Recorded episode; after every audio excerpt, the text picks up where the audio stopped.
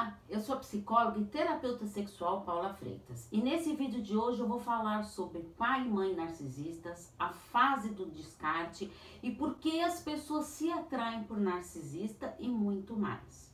Convive com narcisistas, está com dificuldade de lidar com esta situação, estou à disposição para os atendimentos. É só enviar uma mensagem no 11 9 8313 2371 quer passar para frente essa dor, conversar com outras pessoas que sofrem o mesmo que você, tem um grupo no, meu, no Facebook que eu fiz com muito carinho convivendo com narcisista. O link está na descrição dos vídeos do YouTube Paula Freitas Psicóloga. Então vamos para as perguntinhas de hoje sobre narcisistas. Primeira pergunta: Fale sobre educação sexual nas escolas e se é possível abordar sobre relacionamentos abusivos e conscientizar adolescentes sobre transtornos de personalidade, já que muitos adultos conhecem mais a psicopatia do que o narcisismo.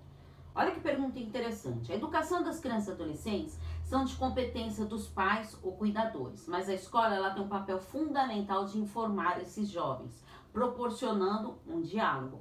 A escola ela poderia ensinar muito mais além do que é determinado, como por exemplo a educação sexual, finanças, para que os jovens possam ter uma bagagem emocional para lidar com essas dificuldades, ter fundamentos teóricos aprendidos. Inclusive também falar sobre relacionamentos abusivos, para que assim aprendam o significado, os indícios, para assim identificar desde o início. Lembrando que tudo isso deveria ser estimulado, estimulado pelos pais, proporcionando esse diálogo, sem tabus e preconceitos. Assim, teremos uma sociedade mais justa e igualitária. Segunda pergunta: um homem narcisista pode ser um excelente pai? O pai narcisista, ele pode desempenhar seu papel de pai de uma maneira favorável quando isso lhe for útil para atingir as suas próprias necessidades.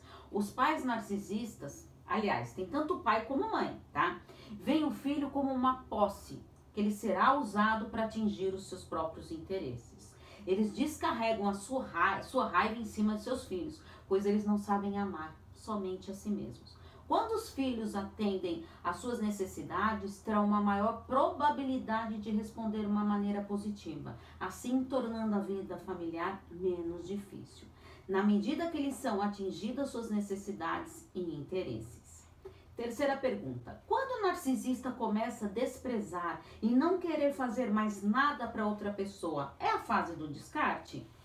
A fase do descarte narcisista, ela ocorre quando não enxerga mais suprimento para si, tendo que direcioná-lo para outras fontes. Os narcisistas, eles não assumem a responsabilidade por dificuldade de relacionamento e não apresentam sentimento de remorso.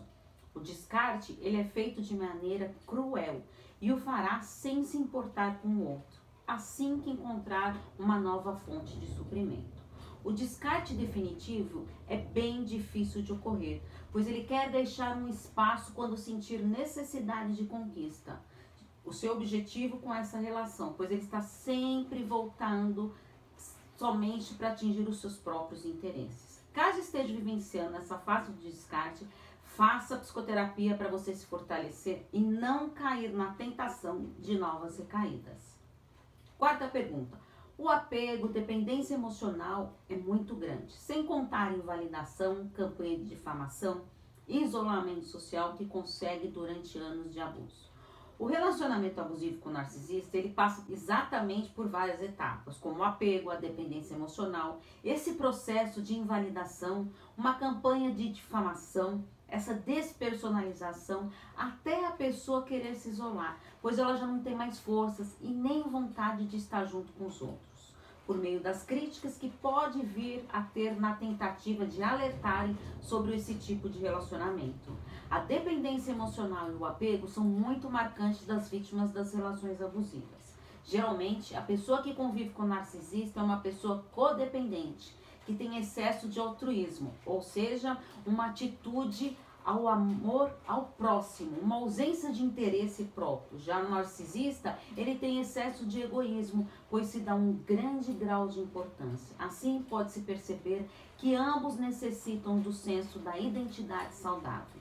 Essa combinação é algo tóxico, principalmente para o codependente, que está é, pronto para se doar, mas não recebe nada em troca. Por isso é fundamental reconhecer essa codependência e procurar ajuda psicológica o quanto antes. Quinta pergunta: como identificar em nós o que nós fazemos para ser atraído por um narcisista? Porque assim como eles têm características, creio que nós temos. Segundo pesquisas psicológicas, os narcisistas atraem as pessoas por sua personalidade egocêntrica, por serem cativantes, envolventes e sedutores. A princípio, né? Pode-se perceber também que, que os atrativos deles são a popularidade do narcisista, a percepção do senso de autoridade, uma aparência física sedutora. No início, essas características são atraentes para os outros e a maneira de se comportar de uma maneira egoísta provoca admiração dos outros, tornando-os dependentes. Entende-se que as pessoas propensas a baixa autoestima, carência afetiva e feridas emocionais marcantes e não cicatrizadas se envolvem com essas pessoas. Percebendo essas características e fragilidade emocional em si mesmo, procure ajuda psicológica para você se fortalecer e trabalhar isso em si através do processo terapêutico. Como você pode perceber, não é fácil conviver com um narcisista. Então, se você, se esse é seu caso, procure a terapia. Estou à disposição para os atendimentos. Quer ver mais vídeos, se informar mais? Tenho vários textos nas minhas redes sociais e vários vídeos no canal do YouTube sobre narcisistas. É só se inscrever no Paula Freitas Psicóloga. Combinado? Lembrando que a última semana de todo mês tem conteúdo narcisista aqui para você. Afinal, quem cuida da mente, cuida da vida. Um grande abraço. Tchau, tchau.